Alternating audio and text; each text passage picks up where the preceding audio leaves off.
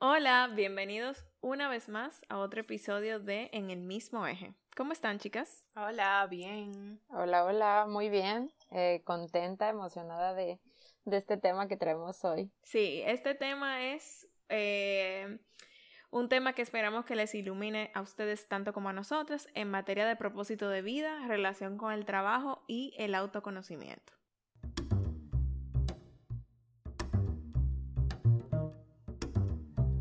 Las preguntas definitivamente han cambiado y con ellas también la manera en que conversamos sobre la realidad. Queremos explorar junto a ti las profundidades de nuestro hogar holístico, conformado por nuestro planeta, nuestro cuerpo, mente y espíritu. Te invitamos a girar en torno a las ideas de felicidad, equilibrio y sostenibilidad, desde la creatividad y el cuestionamiento profundo. Yo soy Edra. Hola, yo soy Elena. Hola, y de este lado Solange. Juntas hemos creado este espacio con la intención de aportar un granito de arena a nuestra sociedad. Y sabemos que no tenemos todas las respuestas, pero nos encantaría nutrirnos de tus ideas y experiencias para encontrarnos todos en el mismo eje. Yes, lo logramos.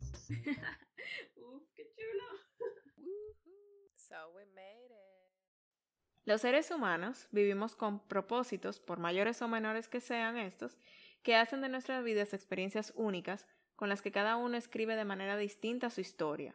Nos ayudaría mucho como individuos el poder identificar ciertas facetas de nuestras vidas en donde nuestros roles se dividan para hacer de nuestro entorno un mejor lugar, donde podamos desarrollar habilidades que luego podamos utilizar junto a nuestros talentos e intereses para crear y hacer cosas maravillosas. Con mucha frecuencia, y esto es un poco lamentable, andamos por la vida con una sensación de que tenemos un mayor potencial dentro de nosotros que aún no hemos identificado o que aún no hemos podido explorar. O que en ciertas ocasiones no hemos podido colocar en el centro de nuestras carreras. De cierto modo, la autorrealización se siente sin conexión con nuestros trabajos. Nos sentimos frustrados o de cierta forma no auténticos. Entonces, para ello hemos traído cuatro conceptos que aunque ya conocemos, les hemos visualizado de alguna forma u otra como si fueran lo mismo. Eh, y sí, son, son similares, pero realmente no son los mismos. Y al separarnos, nos encontramos con una diversidad de opciones que pudieran ofrecernos una, una perspectiva más rica de nuestro futuro y el que hacer dentro de la sociedad. Les voy a nombrar por arribita cuáles son los cuatro conceptos. Son hobby, trabajo, carrera y vocación. Y ustedes dirán, bueno, claro, eso sabemos lo que es, sabemos de qué va y lo tenemos súper claro, pero por lo menos para nosotros, cuando nos topamos con la información, fue sumamente revelador darnos cuenta de que podíamos como navegar entre estos conceptos de una forma distinta y relacionarnos con ellos y con nuestro trabajo de un modo muchísimo más enriquecedor y de cierta forma que aporte más a la sociedad, pero también a nosotros mismos como nuestra relación con, con ello. Entonces vamos a comenzar definiendo el que pensamos que es el más sencillo, que es hobby. O sea, más sencillo porque, porque lo oímos con frecuencia y, pensamos que sabemos qué es el hobby. Eh, un hobby es aquello que hacemos por puro placer.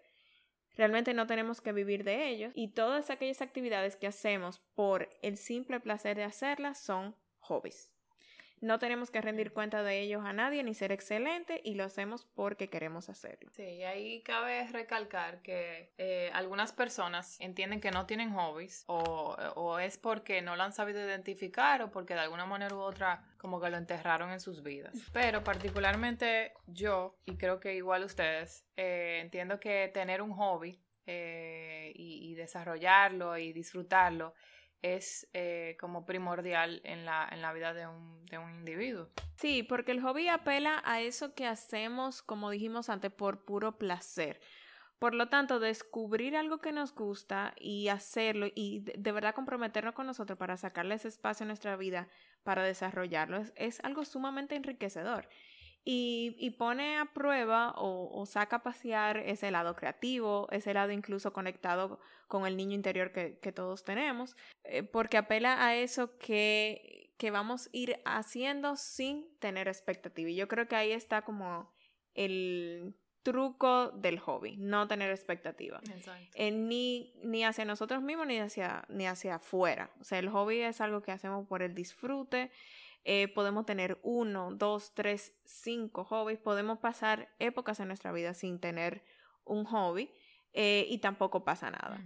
Em, pero sacar un espacio de nuestro día a día, de nuestro quehacer cotidiano, para dedicárselo a aquello que disfrutamos, sí definitivamente vale la pena. Claro, es algo que nos, que nos aporta muchísimo, ¿no? Yo creo que una forma de identificarnos con el hobby también es quitándole esta carga un tanto eh, negativa o pesada de que si algo lo vas a hacer, lo tienes que hacer, tienes que comprometerte al 100 y tiene que ser perfecto. Aquí en el hobby no se trata de eso, se trata de disfrutarlo. Y sí va, va, va a ser algo en nosotros, va, va a generar el espacio como para que afloren eh, cosas positivas en nosotros, ¿no? Entonces, creo que a veces la, la mayoría de la gente identificamos el hobby como que lo, lo minimizamos como algo a lo que no, ay, le dedico mi tiempo de sobra.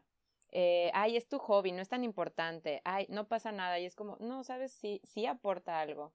No es mi misión en la vida, no es algo que, no sé, tan grandioso, pero sí aporta algo. Entonces también darle su lugar, identificar lo que es es, es bastante sano y, y que nos permita relacionarnos precisamente desde ese punto de que lo tenemos que tenemos que irnos identificando, irán aflorando en algunos momentos más, en algunos otros y probar, abrirnos a la idea de que podemos probar lo que sea y no pasa nada sin, sin estar como con el constante pensamiento de que lo tengo que hacer perfecto, que alguien lo tiene que validar o que lo tienen que aceptar la gente. Entonces es algo para verdaderamente disfrutarlo para uno mismo. Y, a, y asimismo, eh, como tú dices que para el disfrute también tenemos que quitarle la carga o la expectativa de que tenga que ser algo productivo.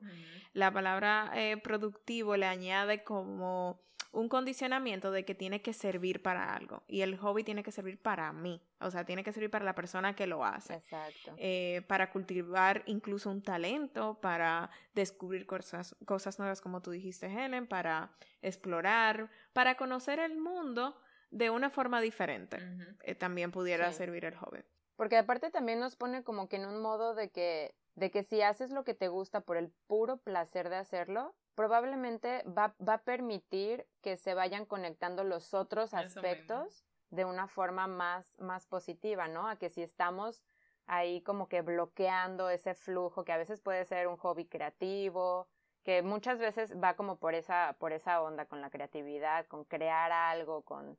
Entonces, al, al no desarrollar esa parte, de nuevo, sin que tenga que ser perfecta, sin estar llenando expectativas ni nada de eso, simplemente disfrutándolo, te permite que en tu mente sea algo como, wow, relajante, algo te da felicidad y te permite desarrollar las otras áreas desde otra, como que con otra, con otra cara, ¿no? Con otra postura. Con... Exacto. Claro.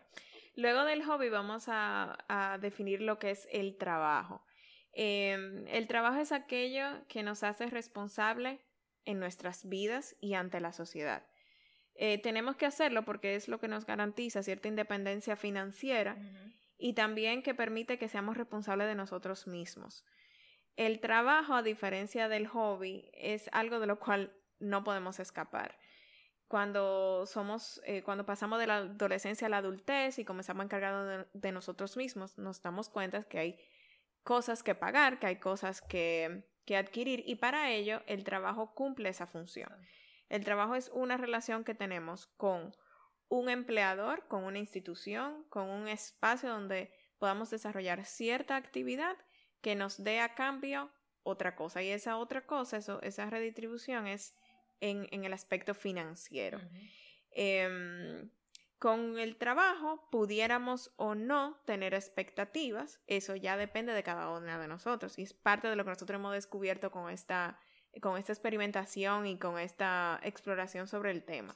Eh, muchas veces llegamos al trabajo desde un lugar donde pensamos que todo eso que estudiamos, todo eso que aprendimos, tenemos que ponerlo en práctica dentro de un espacio de, trabajo y pensamos que ya eso es lo que es. O sea, que luego de ahí no hay nada más, que el trabajo eh, donde llegamos no podemos o cambiarlo o mutarlo cuando el trabajo debería ser un puente que nos permita realizar otras cosas, no el fin mismo, sino un, un puente que nos va a permitir realizar otras cosas o tener un fin eh, ulterior. Eh, con esto nosotras eh, no estamos diciendo que obviamente si tú encuentras o estás en un trabajo en el que tú te sientes 100% no validado o irrespetado o que violan tus derechos, o sea, no estamos diciendo que, que te quedes allí, sino que la, el trabajo te da una, te da ciertos beneficios a nivel social porque no solo uno lo necesita para, para con uno, o sea, ser responsable con uno y, y, y, ser adulto, sino que te, te, trae beneficios en las relaciones sociales, o sea, tú sales allá afuera y tú estás creando relaciones y eso es importante a la hora de, del desarrollo humano. Claro, exacto. No es que el trabajo tenga que ser el espacio idóneo para nosotros desarrollarnos como seres humanos en su máxima capacidad. O sea, no lo es. pudiéramos quitarle la carga o el peso a un trabajo viéndolo desde, esa, desde ese punto de vista, pero como dice Soli, también como, como ente de la sociedad nos sitúa en, en un lugar eh, que ojalá que cada vez sea eh, para cada uno más positivo. Em, sin embargo, el trabajo no es la cúspide o la, o la realización del individuo como tal. Para eso hay otras áreas donde podemos desarrollarnos y el trabajo simplemente podría ser una herramienta o un medio para nosotros conseguir esa otra, esas otras eh, cosas. Por ejemplo, la carrera. Cuando ya tenemos ese trabajo que nos gusta, en ese trabajo que nos sentimos no solamente cómodos, sino que creemos en la misión de ese trabajo, lo podemos llevar a que se convierta en nuestra carrera.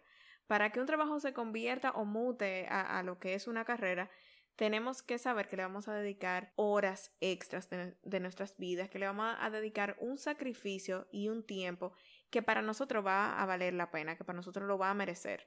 Eh, una carrera nos tiene que gustar, o sea, cada uno de nosotros que decidamos embarcarnos en perseguir una carrera y en cultivar ciertas herramientas dentro de nosotros como persona, pero también Em, ciertos talentos, tenemos que saber que vamos a, poner toda nuestra pasión y tenemos que dar esa milla extra. Entonces de ahí un trabajo se convierte en una carrera.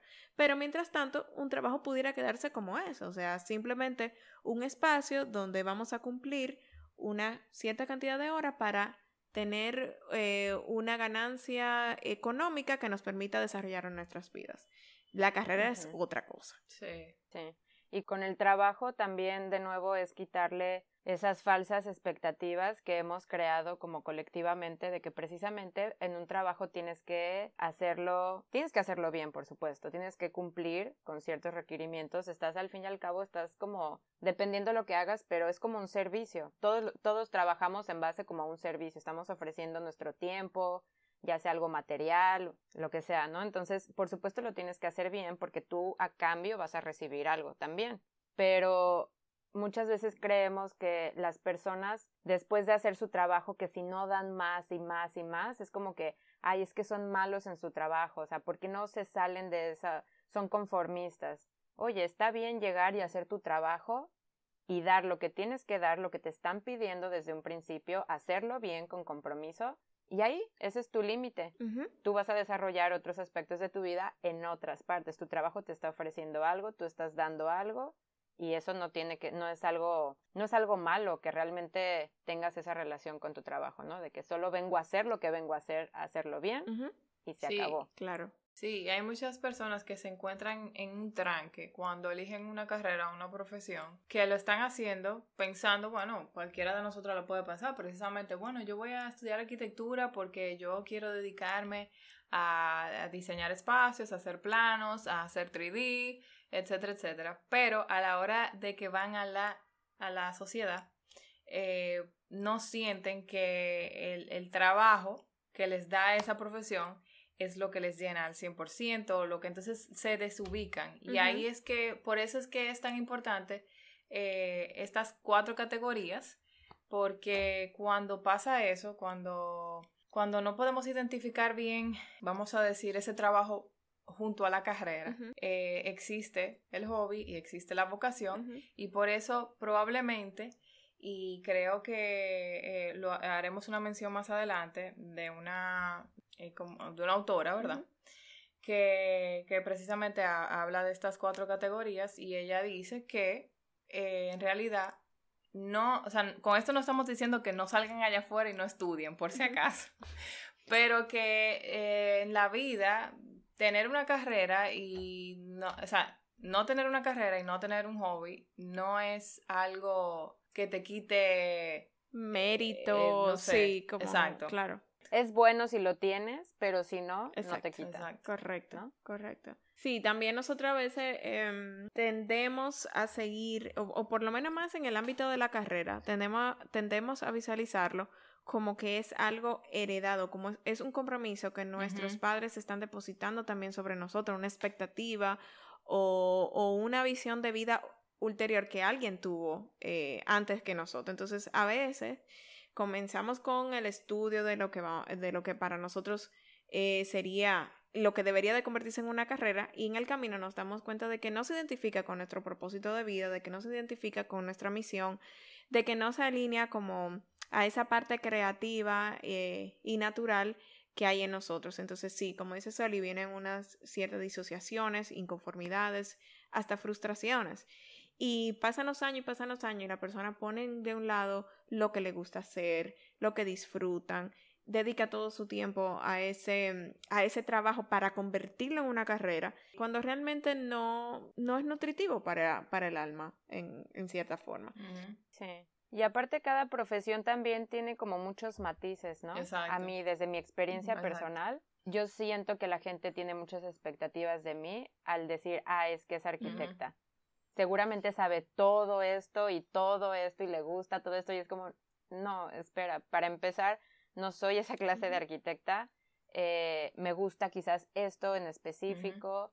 Eh, por alguna razón a nosotros, a mi pareja y a mí, nuestra vida profesional nos fue llevando y nosotros no hicimos nada para detenerlo, nos fue, nos fue llevando hacia la construcción. Yo no estudié para ser arquitecta de construcción, eso no estaba en mis deseos y en mi plan y la vida diaria me llevó hacia eso y eso fue lo que me empezó a frustrar, que estaba haciendo algo que no me estaba gustando. Entonces empecé a disasociarme, empecé a distanciarme de, de, la profesión porque yo no estaba realizando algo que me gustara y aparte como que tenía conflicto también con cuestiones de, o sea, yo soy como muy sensible hacia, hacia la gente. Y, y llegar a la obra y a mí para ver a los trabajadores y todo eso, llegó un momento en el que me partí, me, me, me generaba como mucha angustia de que, no, yo no quiero estar aquí. Y no es que no quiera eh, ver y, y, estar presente, pero ahorita en este momento no sé cómo lidiar con esto. Entonces no le hice caso a eso y se volvió, se creció, se formó una frustración. En cambio, ahorita yo creo que podría encontrar una forma de conectarme con la profesión desde otro ángulo. O sea, sería para mí como un refresh. Me gustaría verlo desde otra desde otra postura, con otra visión, con otra acción, porque como lo he estado haciendo en los últimos años, dejó de, no dejó de llenarme, quizás nunca fue por ahí el camino, entonces llegó el punto en el que tuve que reconocer esto no está funcionando. Entonces también a los matices de las profesiones, puedes hacer muchas cosas dentro de una profesión y luego reconocer, no, esta no lo es. Tú sabes que eso que a uno le pasa, porque a mí también me ha pasado en la misma profesión, o sea, yo he ido identificando qué cosas me hacen feliz de la misma y que no me hacen tan feliz. Entonces, pienso que esa es una manera de la, de la, del ser humano acercarse también a su vocación, aunque no lo tenga ahí por escrito, eh, esto y esto, uno, dos, tres, o sea, aunque no lo tenga ahí, pero te va acercando, es como un puente que hay entre ese llamado y, y, lo que tú, a lo que tú le has dedicado horas de tu vida estudiando.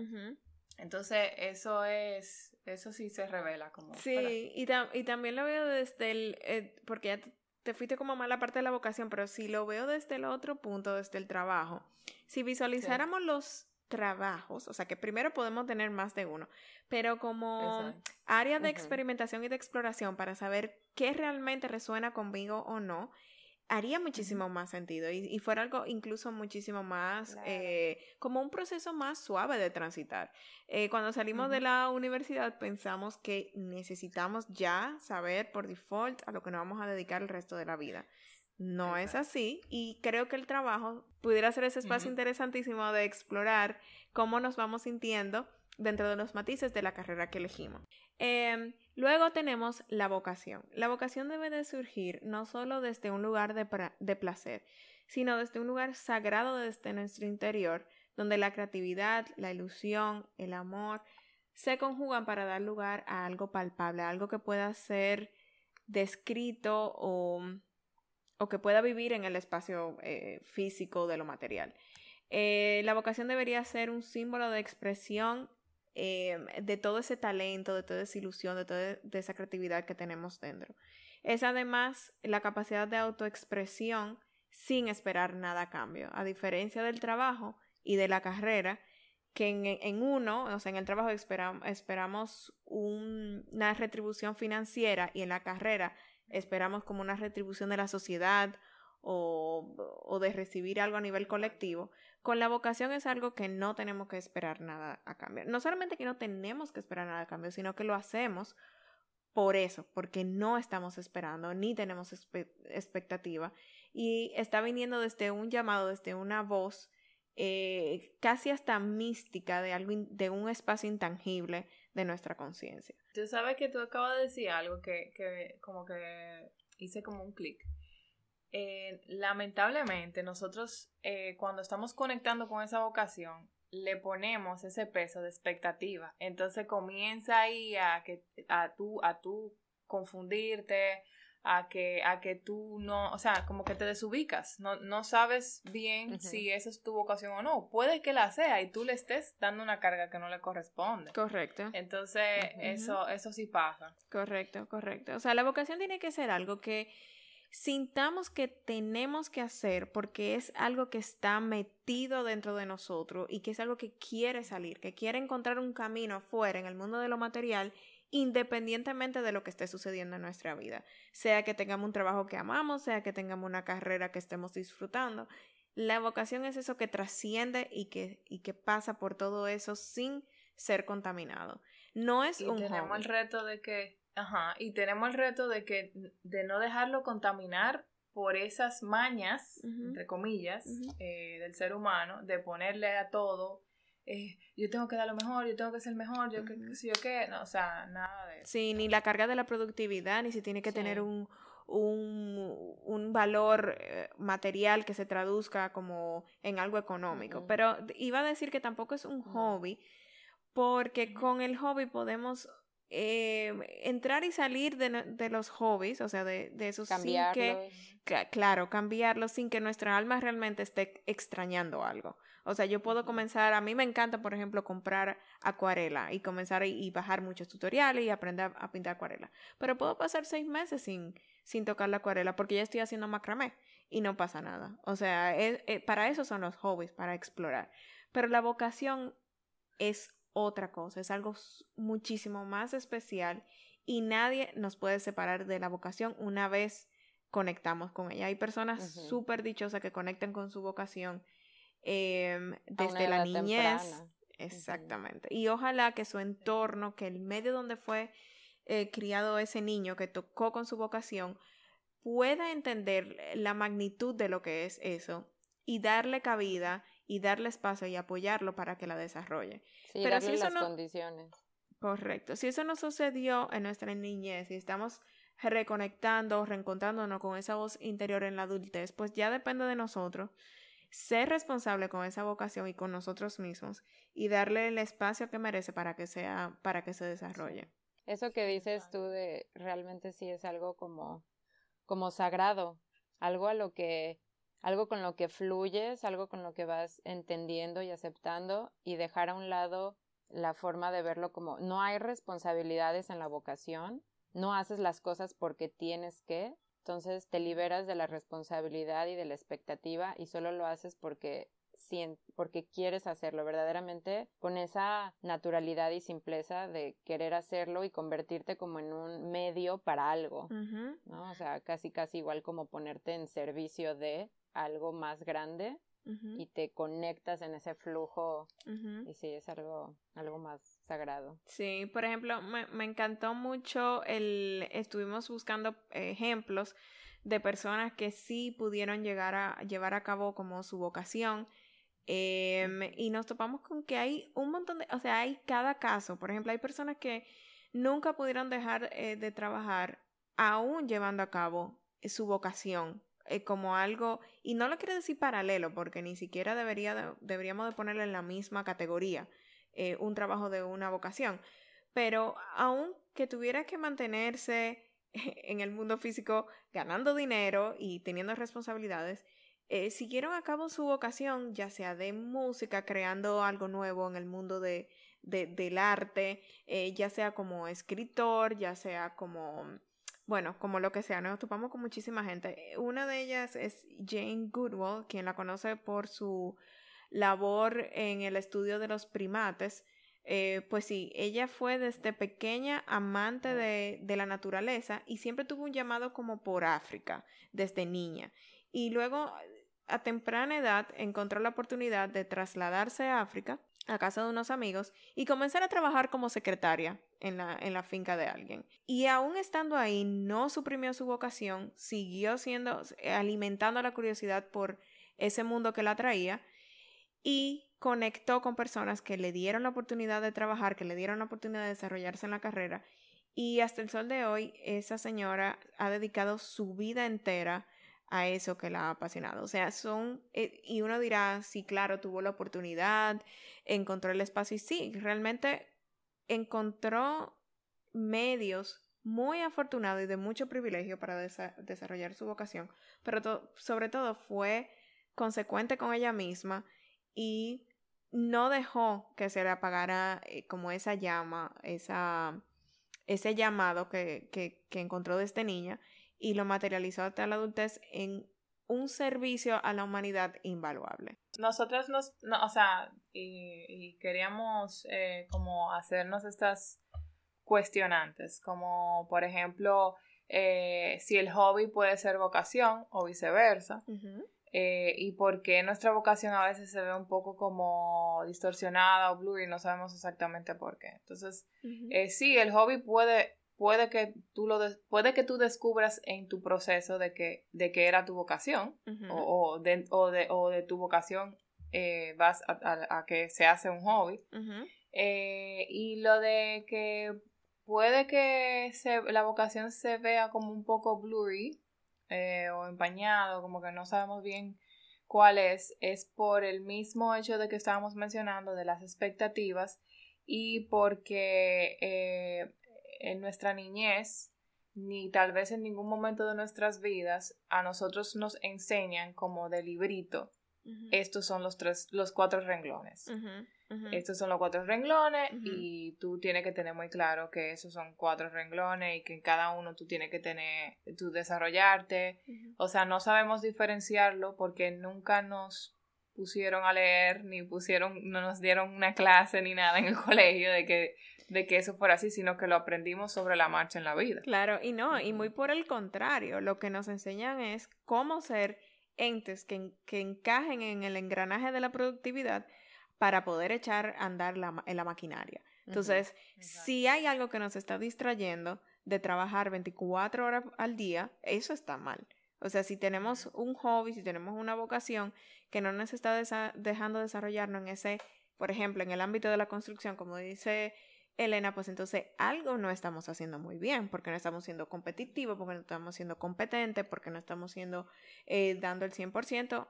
A ver, no, yo le tengo que dar el 100% a mi vida, o sea, lo que me hace ser Edra, a lo que hace Elena ser Elena, a lo que hace Soli ser Soli. Esa es la verdadera responsabilidad que tenemos como individuo. Entonces, llegamos a la adultez, como dice eh, Soli, sin que nos guíen por estos senderos sin que nos digan puedes elegir y está bien que cambies de parecer en el camino. Em, otro ejemplo súper interesante es del novelista y famoso escritor norteamericano Herman Melville, espero haberlo pronunciado bien, que es el que escribió Moby Dick. O sea, obviamente todos sabemos qué, qué libro, de qué se trata y es un clásico de la literatura, Moby Dick. Pues decirle que Herman, el señor Herman, nunca, nunca dejó de trabajar. O sea, él no pudo hacer de su vocación eh, durante su vida un trabajo o una carrera. O sea, en el contexto en el que él vivió, en el contexto en el que él se desarrolló, em, a pesar de que pudo haber cultivado su vocación porque nunca dejó de escribir y, hizo una obra tan maravillosa como Moby Dick, no pudo eh, despegarse de, o, su vocación no le dio los recursos suficientes para él poder hacer de, de eso una carrera o un trabajo. Y así han pasado miles y millones, pero imagínense que Herman haya dicho en, esa, en ese momento, y yo hablo de Herman como si fuera mi primo, mi amigo. Imagínense que Herman en esa época hubiera dicho, no, ya yo no voy a escribir más porque tengo que dedicarme a mi trabajo, porque tengo que escalar en el peldaño hacia convertirme en un, eh, hasta tener una carrera exitosa, no hubiéramos tenido Moby Dick. Y también hay personas que, que sí logran como conectar esos, esas tres cosas, ¿no? Está el caso precisamente de, de la escritora Elizabeth Gilbert, que como, digo, verdaderamente cuenta con esa como fortuna y al mismo tiempo el esfuerzo que ella puso y cómo ella lo explica de una forma, para mí esa explicación que ella da fue la que me abrió y me reveló muchas cosas y me hizo eh, de una forma mucho más sencilla relacionarme con cada uno de estos cuatro conceptos de cómo ella dice, yo comencé, o sea, mi vocación es la escritura, siempre ha sido mi vocación y lo hago por mí y para mí y es, es, un, es un disfrute y un gusto enorme. Y, y mucho, durante muchos años no podía llevar a cabo su vocación de una manera en la que fuera como reconocida. Luego su vocación se volvió un trabajo en la que empezaron a invitarla a escribir en revistas y escribir por aquí, por allá, y se volvió eso, un trabajo en el que ya era redituable, ya, le da, ya, ya ella recibía algo a cambio y a lo largo del tiempo logró volverlo una carrera. Y ya ahora es una escritora eh, exitosa, pero ella lo plantea de, si yo en algún momento eh, el mercado editorial se quiere deshacer de mí, yo voy a seguir escribiendo. Si la gente se aburre de mis libros, yo voy a seguir escribiendo. O sea, mi vocación no se va a acabar, aunque mi carrera o mi trabajo lleguen a su límite y terminen. Entonces, sí hay personas que logran precisamente conectar esas tres diferentes aspectos de su vida de una forma armoniosa. Y digo, no tiene que ser ser así, tampoco tenemos que plantearnos de que tiene que ser así, no tenemos que vivir nuestro día a día con las con los cuatro claro, conceptos o con los cuatro aspectos en nuestro, o sea, pasamos todos nosotros estamos llenos de ciclos, llenos de cambios. en algún momento podrá ser que desarrollemos más hobbies y luego veamos que que ya no nos atraen tanto, pero ahora estoy enfocada a mi carrera. Entonces, para todos no hay como un como una receta mágica, para todos es diferente la experiencia, pero que sepamos que existe la posibilidad cuando nos deshacemos precisamente de, de esas expectativas y de esa rigidez, sepamos que hay una posibilidad de, de, vivir en armonía con estos cuatro aspectos de nuestras vidas. Correcto, yo creo que al final el aprendizaje mayor eh, para nosotros, y esperemos que para el que nos escuche también de esto, es saber que tenemos opciones. Pero que al tomar esas opciones, ya nosotros somos responsables de, de vivirlas desde un lugar donde podamos ser mejores catalizadores como de, de o, catalizadores de un cambio o de un bienestar colectivo. O sea, si al final eh, decidimos volcar nuestra vida a la carrera y eso está nutriéndonos y nutriendo al colectivo, eso está fenomenal. Pero si nosotros estamos volcados a una carrera donde hay insatisfacción, donde hay frustración, y posiblemente vamos a pasarle eso a generaciones futuras, entonces ahí que vale la pena como darse un chancecito para pensar, para tomarse un tiempo y para ver cómo pudiéramos reconectarnos con estos cuatro conceptos para poder transitar de manera como más positiva en el entorno. De, de, de manera muy personal, eh, sí me gustaría compartir que yo por mucho tiempo asociaba a Edra, o sea, asociaba a mi persona con mi carrera y luego con mi trabajo y ese trabajo yo lo convertí, eh, ese trabajo yo lo convertí en mi carrera. Cuando yo digo lo, yo lo convertí en mi carrera, quiere decir que yo volqué absolutamente todo mi tiempo, libre o no libre, al desarrollo de esa profesión, de esa carrera. Eh, y eso demandó de mí mucha energía, em, demandó también eh, de mí como mucho apagar ciertos switches, apagar ciertas o cerrar ciertas puertecitas que realmente era lo que nutría mi espíritu, que al final lo que, lo que cuenta, lo que, lo que realmente vale, según lo entendemos nosotros.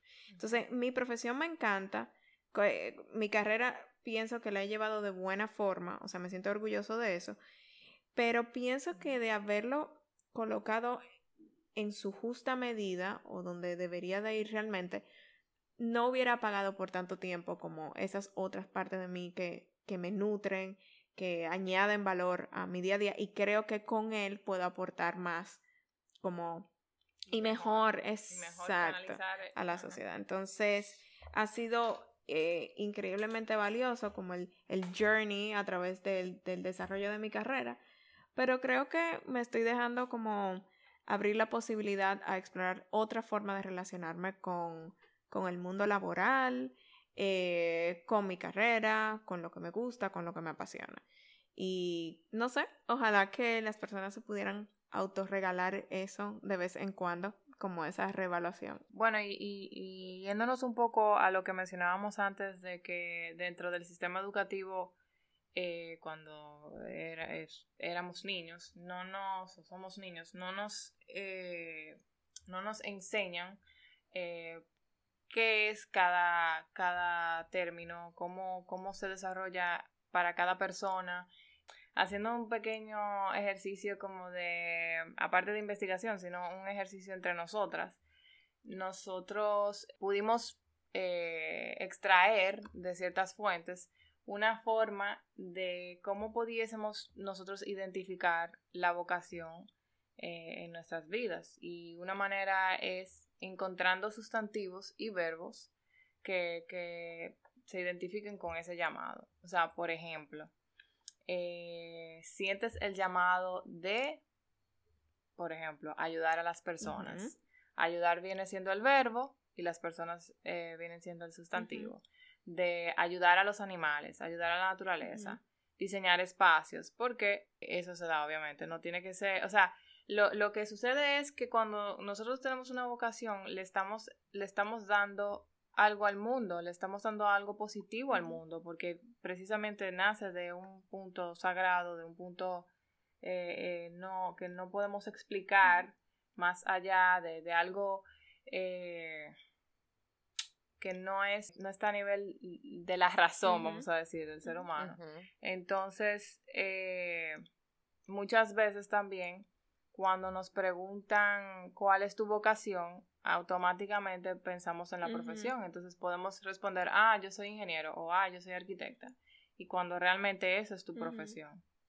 Entonces, eh, nosotras haciendo el ejercicio de, investigación y de discusión entre nosotras y compartiendo conocimientos, eh, pudimos identificar como cuatro tipos de acuerdos para alinear el propósito en el caso ahora del trabajo. Por ejemplo, profesión, vocación, pasión y misión. Eh, ya hemos hablado de lo que viene siendo la profesión y la vocación. Y la pasión y la misión son cosas que te pueden ayudar a identificar qué tú quieres eh, en la vida, de, o sea, qué tú quieres de ti en cuanto a la, a la vocación y a la profesión. Y a raíz de eso, eh, hay cuatro acciones que te ayudan a, a, a, conectar con esos, con esos acuerdos que vienen siendo lo que haces bien, por lo que te van a pagar, lo que el mundo necesita y lo que amas. O sea, estas cuatro acciones son, eh, o sea, están clarísimas que, por ejemplo, por lo que te van a pagar es, o sea, lo mismo que estamos hablando, el trabajo. O sea, no necesariamente la carrera que tú desempeñas está en un trabajo que te van a pagar, pero sí un, trabajo. Eh, lo que el mundo necesita, o sea, el mundo que necesita de ti, ¿qué, qué, qué, qué tú sientes que el mundo está pidiendo de ti y, y, que, y que tú puedes darlo, que tú, que tú te vas a sentir bien dando eso lo que amas puede ser tu carrera, obviamente, porque algo, algo de amor hay dentro de esa profesión, esa carrera, que algo, algo debe de haber dentro de eso. Y lo que haces bien, bueno, el hobby, porque al final, si tú estás disfrutando el hobby, es porque tú sientes que hay algo que estás haciendo bien, que te hace sentir bien también, o sea, hay algo ahí que, y pienso que de alguna manera u otra también lo podemos eh, colocar eh, o sea, cada, cada acción se puede colocar de una manera diferente en cada Al final es como herramientas para ir cuestionándonos desde diferentes puntos de vista esos, esos cuatro aspectos que ya mencionamos con anterioridad. O sea, no es tratar de añadir más aspectos, sino eh, buscar formas de cómo acercarnos a ellos para poder eh, posicionarnos y ser honestos con nosotros mismos y decir cómo le estamos viviendo ahora, o sea, en el presente. Em, en conclusión, no todo el mundo está interesado en la autorrealización en el trabajo. Y esto está bien. No pasa nada. Vamos a comenzar como, como colectivo a quitarnos esa presión. Muchas personas no sienten que su trabajo deba reflejar o expresar quiénes son, que debe de existir esa conexión íntima entre su yo profundo y su trabajo. Si lo tienes, súper bien. Si no lo tienes, también está bien. Esto es hasta cierto punto una gran ventaja. A estas personas se le da un margen de maniobra para elegir entre una amplia gama de carreras. Están liberados de la necesidad de preguntarse tan estrechamente qué se adaptaría a su yo profundo y simplemente deben de guiarse por lo que está disponible, lo que ya saben que hacen bien y lo que podría pagar ese estilo de vida o esos ciertos beneficios que quisieran tener. Tampoco necesitan pasar años preguntándose de forma introspectiva qué quieren hacer. No necesitan comprender muy bien su yo profundo, porque su yo profundo no es lo que les interesa participar en el trabajo. Entonces, eh, comenzamos a abordarlo así porque, o lo abordamos de esta forma, porque al trabajo generalmente es, a lo que le ponemos más atención. Entonces, si ya nos desligamos de eso, podemos comenzar a indagar quiénes somos realmente en el yo profundo, pero no desde el aspecto del trabajo, sino desde el aspecto de la búsqueda de, esa vocación. Podemos comenzar a divertirnos aprendiendo y desarrollando hobbies que nos nutran, que nos eh, dejen conectar con otras personas y que nos dejen conectar con nosotros mismos. Y quién sabe si podemos abrir ese canal y dejar que seamos ese puente entre una voz divina, entre lo que hay en nuestro interior, pueda eh, materializarse en el mundo y cumplir con un rol. Creo que al final eso es lo que queremos dejar dicho y, queremos que se lleven a sus casas este aprendizaje. Así es, esperamos que eh, esta conversación que tuvimos el día de hoy acerca de este tema les aporte tanto como a nosotras nos ha aportado. Yo recuerdo el momento en el que vi esa información y en mi cerebro sentí como una una liberación o como un, un, ah, claro, o sea, tiene sentido y gracias, o sea, gracias a que de, de, verlo de esa manera te puedes liberar un poquito de esa carga que, que tenemos. Y lo que tú dijiste ahorita, Edris, yo creo que es bastante importante que colectivamente nos aportemos, nos, nos, nos apoyemos, nos impulsemos a realizar lo que verdaderamente nos gusta hacer sin obligaciones, sin expectativas que no son sanas, hacer las cosas bien, pero cuando las haces por placer, con amor, con una intención, fluye mejor. Entonces, seamos todos colectivamente, cambiemos quizás un poquito ese switch de solo venimos a producir algo a, esta vida, sino hay muchos otros aspectos. Entonces, les deseamos que que este tema les, les sirva para abrir el cuestionamiento y que si tienen alguna aportación también, bienvenida. Bienvenida. Sí, esperamos, sí, y esperamos que a partir de, de este tema, todos los que nos están escuchando y que en algún futuro nos escucharán, puedan identificar mejor su rol en la vida y, y, claro, a partir de este año que no ha sido eh, fácil para nadie. Creo que esta, esta información es muy valiosa porque nos coloca eh, en, un, en, un, en un volver a comenzar, en un realmente quién yo soy, en un qué yo puedo aportar para el mundo, para el planeta. O sea, esto, esto necesita todo el mundo necesita hacer una revisión, así que esperamos que, que, haya sido su provecho y que lo pongan en práctica, así como nosotros lo vamos a poner en práctica. Así es. Así es. Adiós. Bye bye. Gracias. Recuerden escribirnos por Instagram o Twitter